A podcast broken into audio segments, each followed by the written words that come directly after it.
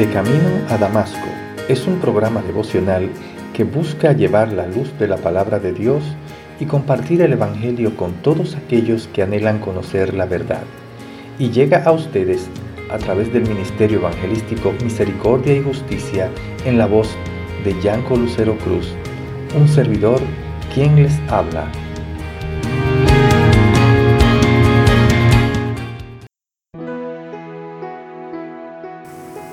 Perseverando unánimes cada día en el templo y partiendo el pan en las casas, comían juntos con alegría y sencillez de corazón, alabando a Dios y teniendo favor con todo el pueblo. Y el Señor añadía cada día a la iglesia los que habían de ser salvos. Hechos 2, 46 al 47.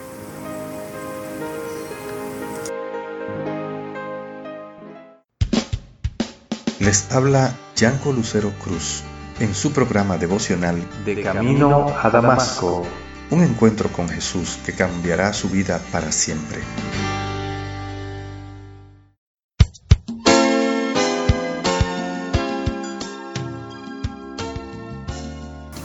Los creyentes de la iglesia primitiva realmente oraban y se cuidaban unos a otros, pero no era lo único que hacían.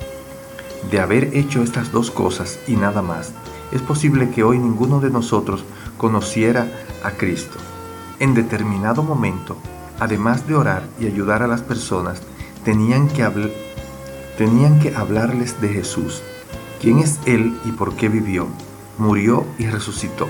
Tenían que ponerle voz al mensaje que motivaba sus actos de amor. En otras palabras, los primeros cristianos evangelizaban.